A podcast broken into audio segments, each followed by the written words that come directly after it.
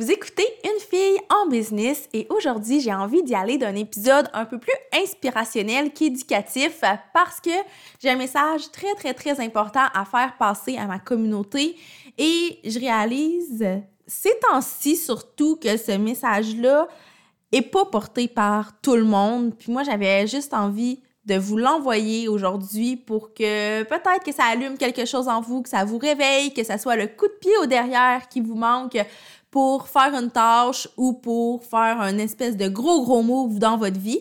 Donc, je vous invite à rester à l'écoute pour une petite dose de motivation. Vous écoutez le podcast Une fille en business, le podcast où l'entrepreneur passe toujours avant l'entreprise. Je suis Mélissa Lévesque, experte en marketing de contenu et en branding personnel. J'anime le podcast Une fille en business pour discuter de business, de marketing, de style de vie et de développement personnel avec des femmes de tête et de cœur. Mon but, c'est simplement de vous aider à vous réaliser à travers vos différents projets personnels et professionnels. Ensemble, on va travailler pour devenir les femmes de cœur qu'on a toujours voulu être. Alors, je ne vous ferai pas languir plus longtemps. Je vais vous expliquer tout de suite euh, le pourquoi du comment de cet épisode de podcast-là aujourd'hui. En fait, bon, premièrement, la thématique du podcast, c'est que je veux vraiment qu'on parle de pourquoi reporter à demain ce qu'on peut faire aujourd'hui. Et là, je ne parle pas nécessairement de procrastiner certaines tâches, quoique oui, en même temps, ça peut s'appliquer. Je pense que on reporte vraiment toutes sortes de choses, mais j'ai surtout envie de me concentrer sur les gros moves qu'on a à faire dans notre vie, que ce soit de passer de salarié à travailleur autonome, que ce soit de changer de niche, changer de d'angle complètement dans notre business. Bref, je pense qu'on a toujours des décisions importantes à prendre et souvent, on a tendance à reporter ces décisions-là à plus tard, soit parce qu'on a peur, soit parce qu'on a l'impression qu'on n'a pas le temps de se pencher là-dessus, soit parce que on ne se sent pas confortable et ça, ça, ça revient un peu à on a peur. Donc, moi, ce que je veux vous dire aujourd'hui avec tout ça, c'est pas de tout lâcher du jour au lendemain pour vivre vos rêves parce que c'est pas nécessairement très réaliste euh, de faire ça, mais ce que je veux vous encourager à faire, ce que je veux vous encourager à réaliser aussi, c'est que si vous avez des rêves, des ambitions quelconques, mais ce qui est important de faire, c'est pas de faire ça un changement drastique comme je l'ai dit, mais plutôt de poser au moins une action par jour pour vous rapprocher de ces rêves, ambitions, objectifs-là. Donc, par exemple, si vous êtes salarié et que votre objectif est de devenir travailleur autonome en création de contenu, petite parenthèse, euh, évidemment, je donne cet exemple-là parce que c'est l'exemple que je connais le mieux puisque c'est mon exemple à moi. Donc, j'aurais pu dire, ben, un jour, je vais travailler à mon compte, je vais faire de la création de contenu. Et probablement que ce jour-là ne serait toujours pas arrivé encore aujourd'hui en 2020 parce que j'aurais pas nécessairement posé d'actions concrètes et j'aurais pas été constante dans mes actions.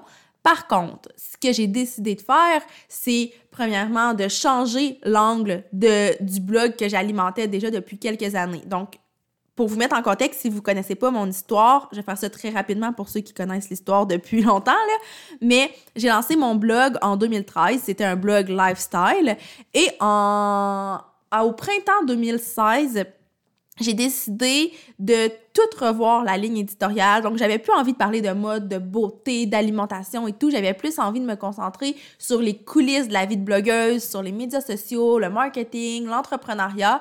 Donc, juste ce petit changement-là, ben, ce petit changement-là, non, c'est pas un petit changement du tout, mais ce gros changement-là m'a permis justement de me faire connaître en tant qu'experte en marketing de contenu.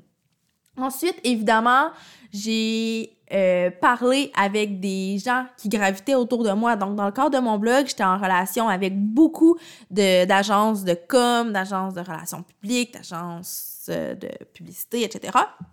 Donc, j'ai commencé à semer des graines, puis juste leur expliquer que mon objectif éventuellement, c'était de faire de la création de contenu. J'en ai parlé à des entreprises aussi directement avec qui j'étais en contact.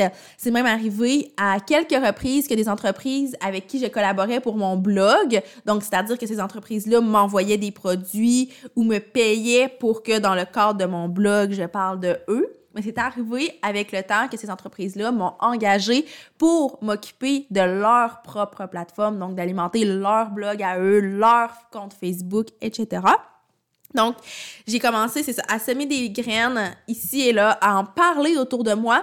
Et je me suis même lancé un défi qui a duré deux mois. C'est que pendant deux mois, à tous les jours, et là, je réalise en le disant que je pense que c'est la première fois que j'en parle, mais à tous les jours, je contactais une entreprise juste pour lui présenter ce que je voulais faire, c'était quoi le projet.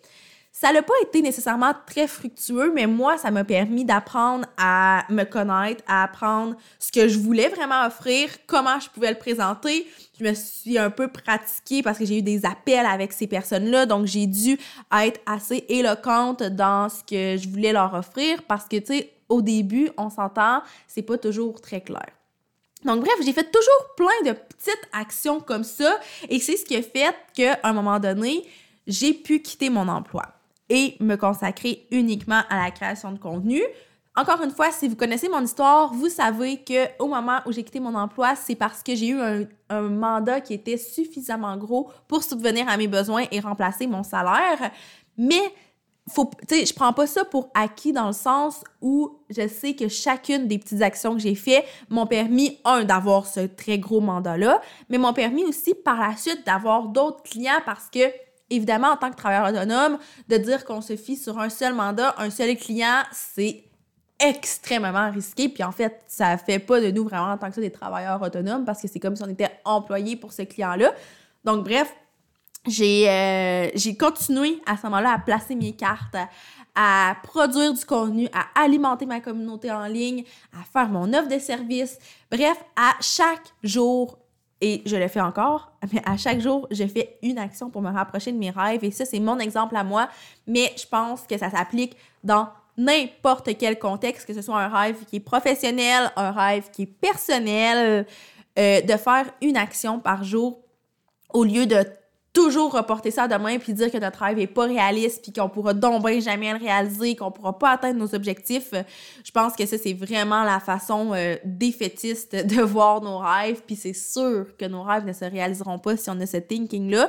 Alors que si on a le thinking que ça va se passer, qu'on est capable de se visualiser aussi parce que bon, si vous suivez mon blog Mélissa Lévesque, vous savez peut-être que j'ai un petit penchant pour la loi de l'attraction, sauf que je pense pas que tout dépend de la loi de l'attraction, puis que c'est vraiment en posant des actions concrètes qu'on va se rapprocher de nos rêves.